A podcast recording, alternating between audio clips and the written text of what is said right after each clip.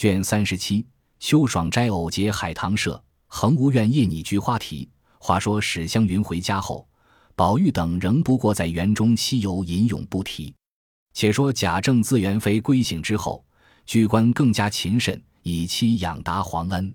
皇上见他人品端方，风声倾肃，虽非科第出身，却是书香世代，因特将他点了学差，也无非是选拔真才之意。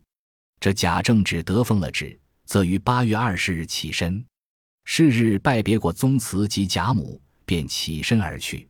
宝玉等如何送行，以及贾政出差外面诸事，不及细数。单表宝玉自贾政起身之后，每日在园中任意纵性游荡，真把光阴虚度，岁月空天。这日甚觉无聊，便往贾母、王夫人处来混了一混，仍旧进园来了。刚换了衣裳。只见翠墨进来，手里拿着一幅花笺，送与他。宝玉因道：“可是我忘了要瞧瞧三妹妹去的，可好些了？你偏走来。”翠墨道：“姑娘好了，今儿也不吃药了，不过是凉着一点儿。”宝玉听说，便展开花笺看时，上面写道：“媚叹锦起，二兄闻己，前兮心悸，月色如洗，因惜清景难逢，未忍就卧，漏已三转。”由徘徊铜剑之下，竟为风露所欺，致获采薪之患。昨亲劳府主以父遣事儿问切，见以先例并真情墨迹见字，亦何惠爱之深也？今因府己出没，忽思历来古人，处明公立敌之场，游至些山滴水之区，远招近衣，投峡攀援，误结二三同志，盘桓其中，或书祠坛，或开银舍。虽因一时之偶兴，美成千古之佳谈。妹虽不才，幸刀陪权势之间，兼慕薛林雅调。风亭月榭，西为宴集诗人，连杏西桃，或可醉飞银盏。孰谓雄才连射，独许须眉？不教雅会东山，让鱼之粉耶？若蒙造雪而来，敢请扫花一似。锦起，宝玉看了，不觉喜的拍手笑道。倒是三妹妹高雅，我如今就去商议。一面说，一面就走。翠墨跟在后面。刚到了沁芳亭，只见园中后门上值日的婆子手里拿着一个字帖走来，见了宝玉，便迎上去，口内说道：“云哥请安，在后门等着呢。这是叫我送来的。”宝玉打开看时，写道：“不孝难允，恭请父亲大人万福金安。南思自蒙天恩，任于。”膝下日夜思仪孝顺，竟无可孝顺之处。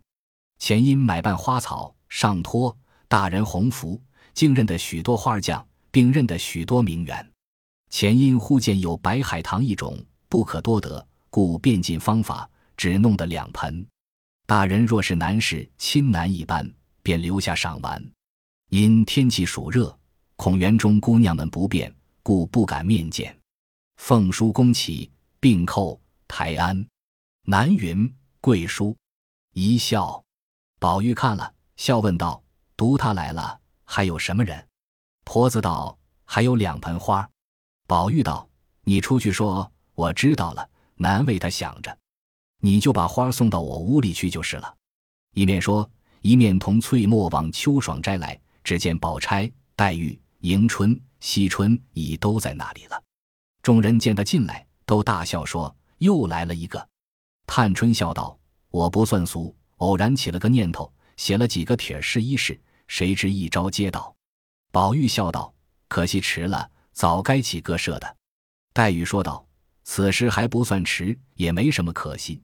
但是你们只管起社，可别算我，我是不敢的。”迎春笑道：“你不敢，谁还敢呢？”宝玉道：“这是一件正经大事，大家鼓舞起来。”不要你谦我让的，各有主意，只管说出来，大家评论。宝姐姐也出个主意，林妹妹也说句话。宝钗道：“你忙什么？人还不全呢。”一语未了，李纨也来了，进门笑道：“雅得很呀！要起诗社，我自举我掌坛。前儿春天，我原有这个意思的，我想了一想，我又不会作诗，瞎闹些什么，因而也忘了，就没有说。”既是三妹妹高兴，我就帮着你做兴起来。黛玉道：“既然定要起诗社，咱们就是诗翁了。先把这些姐妹叔嫂的字样改了，才不俗。”李纨道：“即是，何不起个别号，彼此称呼道雅？我是定了稻香老农，在无人占的。”探春笑道：“我就是秋爽居士罢。”宝玉道：“居士主人到底不确，又累赘。这里梧桐芭蕉尽有，或只同交起个道好。”探春笑道：“有了，我是喜芭蕉的，就称蕉下客罢。”众人都道：“别致有趣。”黛玉笑道：“你们快牵了他去炖了肉脯子来吃酒。”众人不解，黛玉笑道。庄子云：“蕉叶附鹿。”他自称蕉下客，可不是一只鹿吗？快做了鹿府来！众人听了，都笑起来。探春阴笑道：“你别忙使巧话来骂人，我已替你想了个极当的美号了。”又向众人道：“当日娥皇女英洒泪在竹上成斑，故今斑竹又名香妃竹。如今她住的是潇湘馆，她又爱哭，将来她那竹子想来也是要变成斑竹的。”以后都叫她做潇湘妃子就完了。大家听说，都拍手叫妙。黛玉低了头，也不言语。李纨笑道：“我替薛大妹妹也早已想了个好的，也只三个字。”众人忙问是什么。李纨道：“我是封他为恒无君，不知你们以为如何？”探春道：“这个封号极好。”宝玉道：“我呢？你们也替我想一个。”宝钗笑道：“你的号早有了，吴世忙三字恰当的很。”李纨道：“你还是你的旧号绛洞花主就是了。”宝玉笑道：“小时候干的营生，还提他做什么？”探春道：“你的号多得很，又起什么？我们爱叫你什么，你就答应着就是了。”宝钗道：“还得我送你个号吧？有最俗的一个号，却与你最当。天下难得的是富贵。”又难得的是闲散，这两样再不能兼有，不想你兼有了，就叫你富贵闲人也罢了。宝玉笑道：“当不起，当不起，倒是随你们混叫去罢。”李纨道：“二姑娘、四姑娘起个什么？”迎春道：“我们又不大会诗，白起个号做什么？”探春道：“虽如此，也起个才是。”宝钗道。他住的是紫灵洲，就叫他灵洲；四丫头住藕香榭，就叫他藕榭就完了。李纨道：“就是这样好，但续迟我大，你们都要依我的主意。管教说了，大家合意。我们七个人起社，我和二姑娘、四姑娘都不会作诗，须得让出我们三个人去。我们三个人各分一件事。”探春笑道：“已有了号，还只管这样称呼，不如不有了。”以后错了也要立个罚约才好。李纨道：“立定了社，再定罚约。我那里地方大，竟在我那里作社。我虽不能作诗，这些诗人竟不厌俗，容我做个东道主人，我自然也清雅起来了。若是要推我做社长，我一个社长自然不够，必要再请两位副社长，就请灵州偶些二位学究来，一位出题献韵，一位誊录监场，亦不可拘定了我们三个不做。”若遇见容易些的题目韵脚，我们也随便做一首。你们四个却是要限定的。若如此便起，若不依我，我也不敢复记了。迎春、惜春本性懒于诗词，又有薛林在前，听了这话，便深合己意。二人皆说是极。探春等也知此意，见他二人乐服，也不好强，只得依了。阴笑道：“这话罢了，只是自想好笑。”好好的，我起了个主意，反叫你们三个来管起我来了。宝玉道：“既这样，咱们就往稻香村去。”李纨道：“都是你忙，今日不过商议了，等我再请。”宝钗道：“也要议定几日一会才好。”探春道：“若只管会多，又没去了。一月之中只可两三次。”宝钗说道：“一月只要两次就够了。”拟定日期，风雨无阻。除这两日外，倘有高兴的，他情愿加一社的，或请到他那里去，或复救了来，亦可使得，岂不活泼有趣？众人都道这个主意最好。探春道：“这原系我起的意，我须得先做个东道主人，方不负我这心。”李纨道：“既这样说，明日你就先开一社如何？”探春道：“明日不如今日，就是此刻好。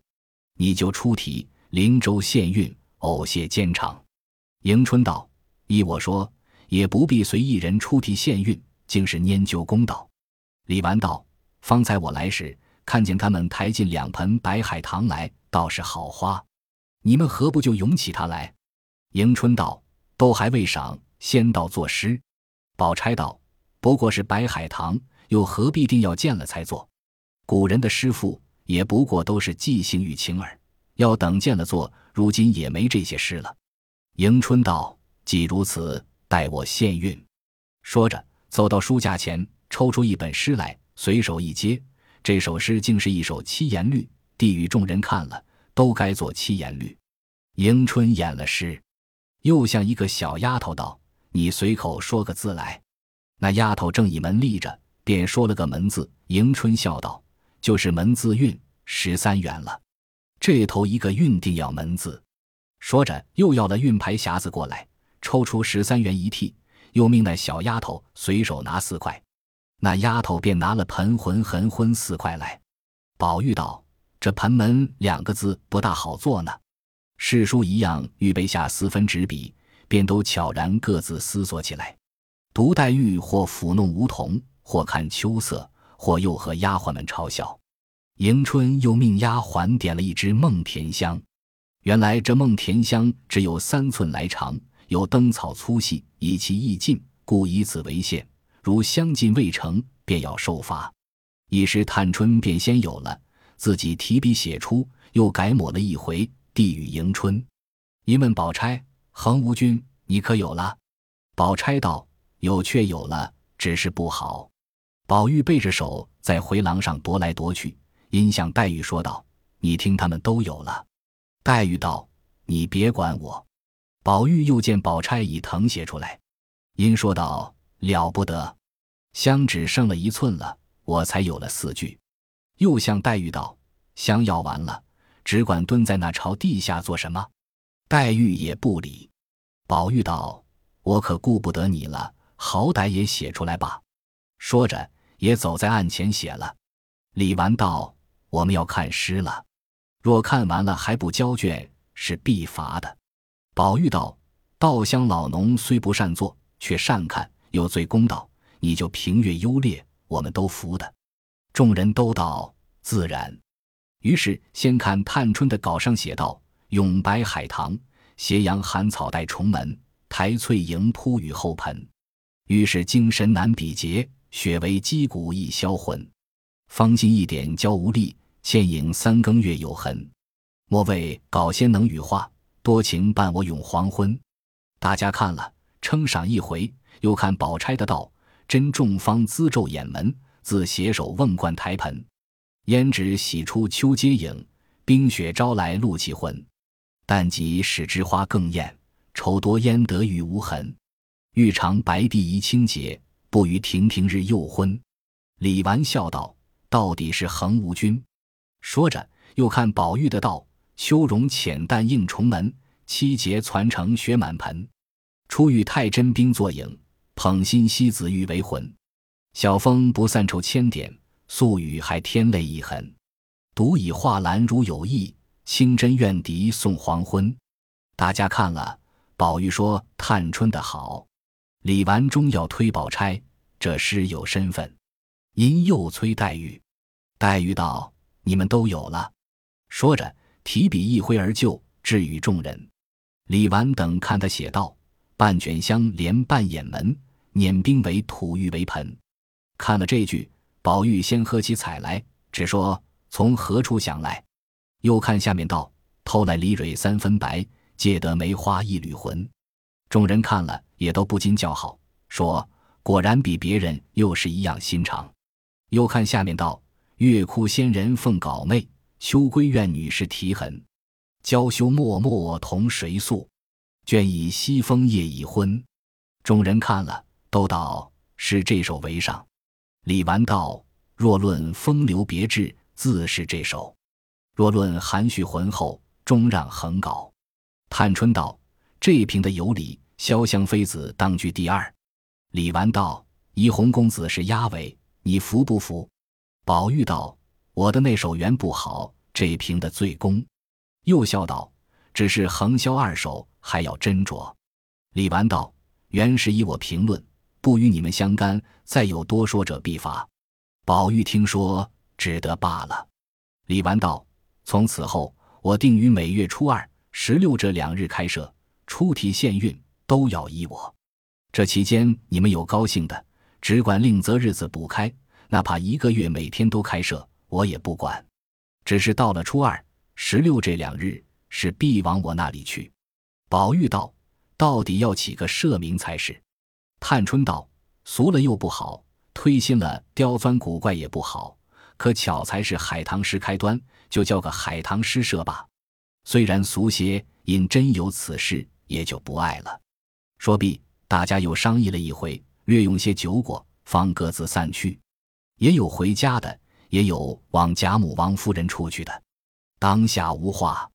且说袭人因见宝玉看了字帖儿，便慌慌张张同翠墨去了，也不知何事。后来又见后门上婆子送了两盆海棠花来，袭人问。那里来的？婆子们便将前番缘故说了。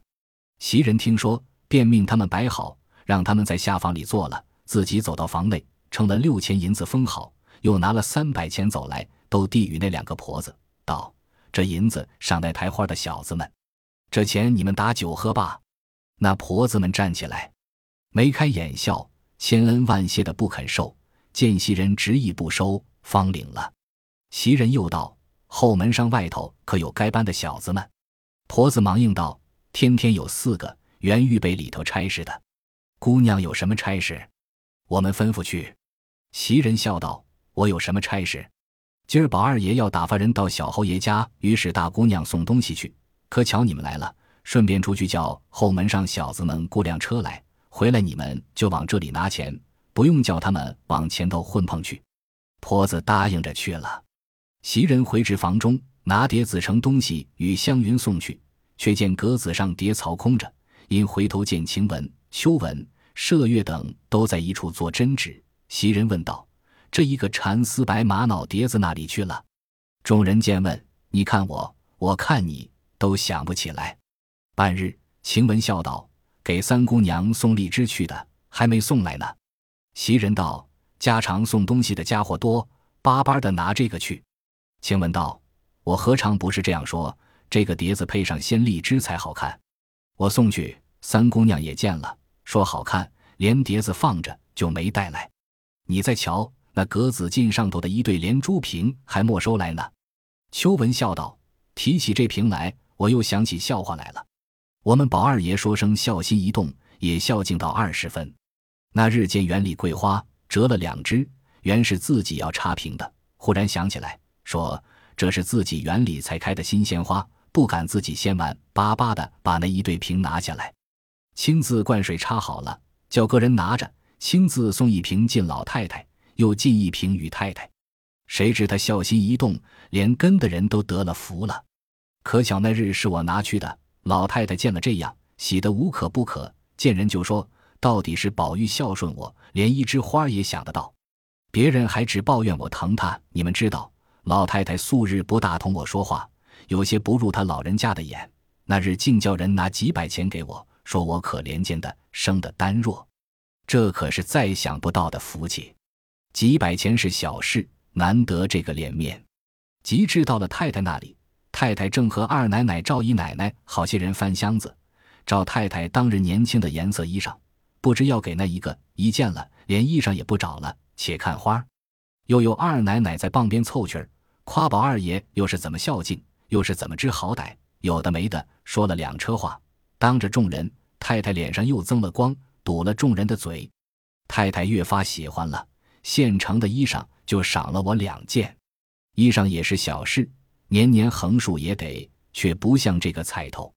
晴雯笑道：“呸，好没见世面的小蹄子，那是把好的给了人，挑剩下的才给你，你还充有脸呢。”秋文道：“凭他给谁剩的，到底是太太的恩典。”晴雯道：“要是我，我就不要；若是给别人剩的给我也罢了，一样，这屋里的人，难道谁又比谁高贵些？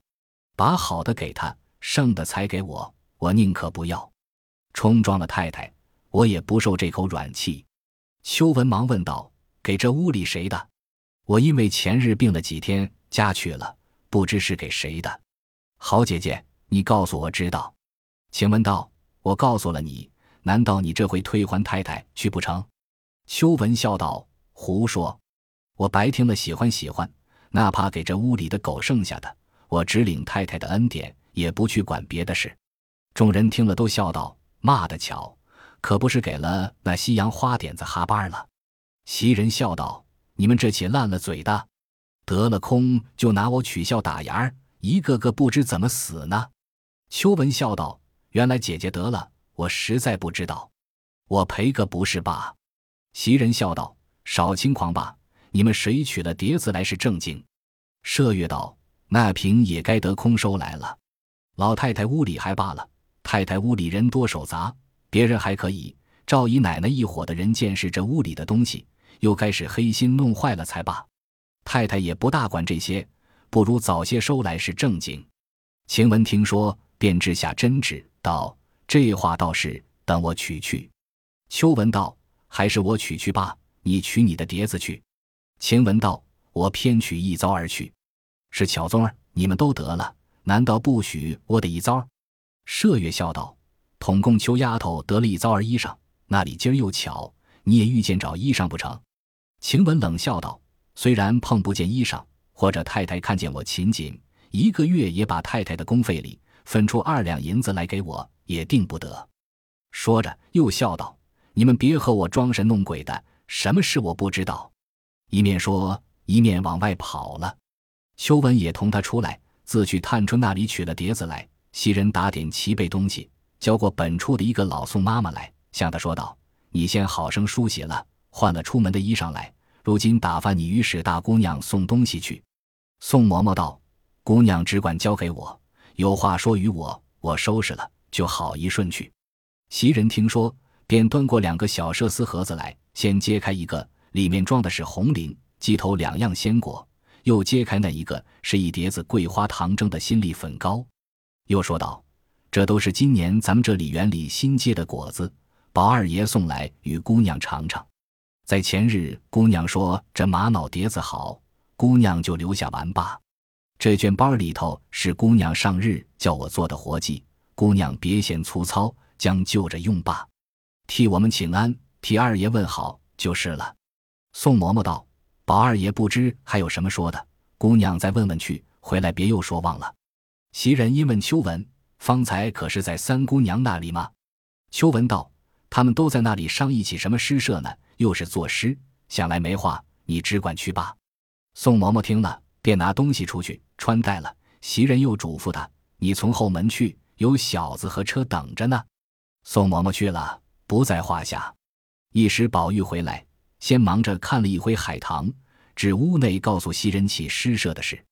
袭人也把打发宋嬷嬷与史湘云送东西去的话告诉了宝玉。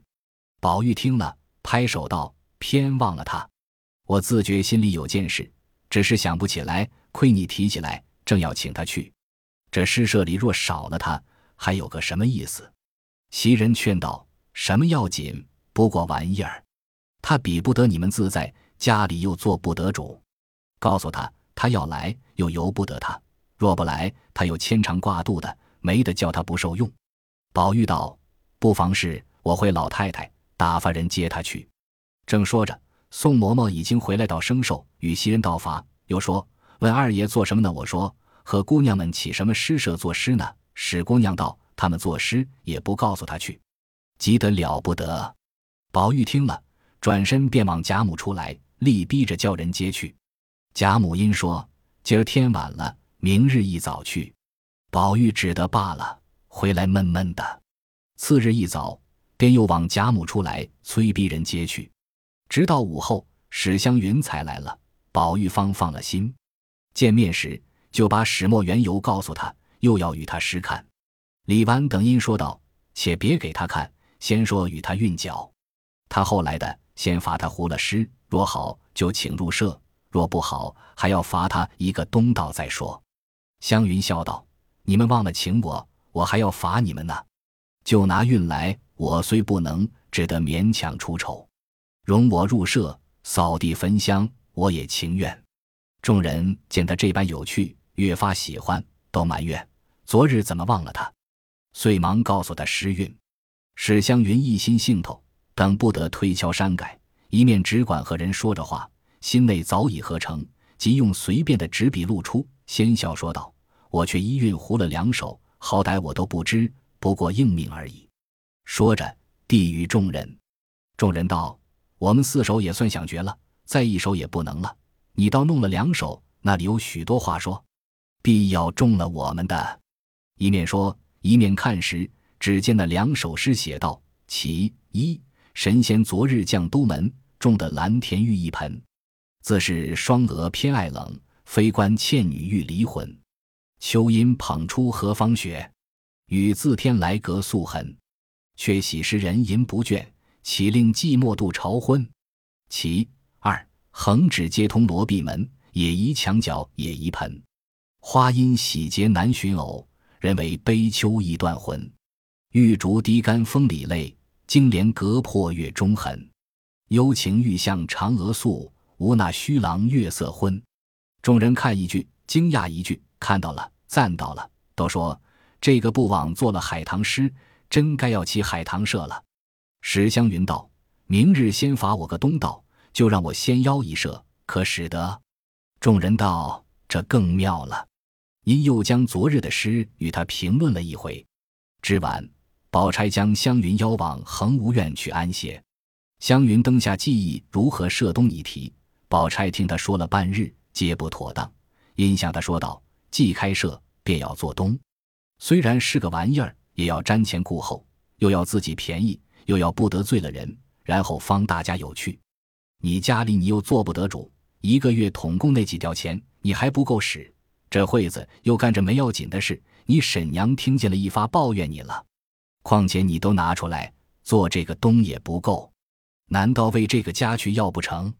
还是和这里要呢？一席话提醒了湘云，倒踌躇起来。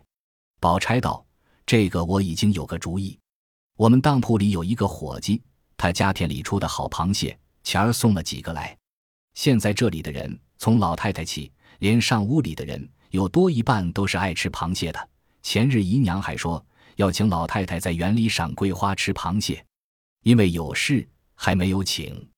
你如今且把诗社别提起，只扑通一请，等他们散了，咱们有多少事做不得的？我和我哥哥说，要他几篓极肥极大的螃蟹来，再往铺子里取上几坛好酒来。再备四五桌果碟，岂不又省事又大家热闹？湘云听了，心中自是感服，极赞，想得周到。宝钗又笑道：“我是一片真心为你的话，你千万别多心，想着我小看了你，咱们两个就摆好了。你若不多心，我就好叫他们办去。”湘云忙笑道：“好姐姐，你这样说，倒多心待我了。我凭他怎么糊涂，连个好歹也不知。”还成个人理，我若不把姐姐当亲姐姐一样看待，上回那些家常烦难事，也不肯尽情告诉你了。宝钗听说，使唤一个婆子来，出去和大爷说，照前日的大螃蟹要几篓来，明日饭后请老太太、姨娘赏桂花。你说，大爷好歹别忘了，我今儿已经请下了人了。那婆子出去说明，回来无话。这里宝钗又向湘云道。尸体也不要过于新巧了，你看古人中那里有那些刁钻古怪的题目和那极险的韵，若题目过于新巧，韵过于险，再不得好诗，终是小家子气。诗固然怕说俗话，然亦不可过于求生，只要头一件立意清新，措辞就不俗了。究竟这也算不得什么，还是仿迹真只是你我的本等。一时闲了。倒是于身心有益的书看几章是正经，湘云只答应着，阴笑道：“我如今心里想着，昨日做了海棠诗，我如今要做个菊花诗如何？”宝钗道：“菊花倒也合景，只是前人太多了。”湘云道：“我也是如此想着，恐怕落套。”宝钗想了一想，说道：“有了。如今以菊花为宾，以人为主，竟你出几个题目来，都要两个字，一个虚字，一个实字。实字就用菊字，虚字便用通用门的。如此，又是咏菊，又是复试，前人也没狠做，也不能落套。富景咏物两关着，又新鲜又大方。湘云笑道：“这却很好，只是不知用何等虚字才好。你先想一个，我听听。”宝钗想了一想，笑道：“菊梦就好。”湘云笑道：“果然好，我也有一个菊影，可使得？”宝钗道：“也罢了，只是也有人做过。若题目多，这个也搭得上。我又有了一个。”湘云道：“快说出来。”宝钗道：“问菊如何？”湘云拍案叫妙。殷接说道：“我也有了，访菊如何？”宝钗也赞有趣。殷说道：“索性你出十个来，写上再来。”说着，二人研墨蘸笔，湘云便写。宝钗便念，一时凑了十个。湘云看了一遍，又笑道：“十个还不成符，爽性凑成十二个，便全了，也如人家的字画册页一样。”宝钗听说，又想了两个，一共凑成十二个，说道：“既这样，一发编出他各自序先后来。”湘云道：“如此更妙，竟弄成个局谱了。”宝钗道：“起手是一局，一之不得，故仿；第二是仿局。”仿之既得，变种；第三是种菊，种既盛开，故相对而赏；第四是对菊，相对而心有余，故者来公平为完；第五是公菊，既公而不淫，一绝菊无彩色；第六便是咏菊，既入词章，不可以不工笔墨；第七便是画菊，即为画菊，如是碌碌，究竟不知菊有何妙处，不禁有所问；第八便是问菊，菊如何结语。使人狂喜不禁。第九竟是簪菊，如此人事虽尽，犹有菊之可咏者。菊影、菊梦二首，续在第十、第十一末卷，便以残菊总收前提之感。这便是三秋的妙景妙事都有了。湘云一言将题露出，又看了一回，又问该县何韵？宝钗道：“我平生最不喜县韵，分明有好诗，何苦为韵所缚？”咱们别学那小家派，只出题不拘韵，原为大家偶得了好句取乐，并不为以此难人。湘云道：“这话很是。这样，大家的诗还进一层，但只咱们五个人，这十二个题目，难道每人做十二首不成？”宝钗道：“那也太难人了。将这题目誊好，都要七言律诗，明日贴在墙上，他们看了，谁能那一个？”就做那一个，有力量者十二首都做也可，不能的做一首也可。高才捷足者为尊。若十二首已全，便不许他赶着又做，罚他便完了。湘云道：“这也罢了。”二人商议妥帖，方才熄灯安寝。要知端的，且听下回分解。本集播放完毕，感谢您的收听，喜欢请订阅加关注。主页有更多精彩内容。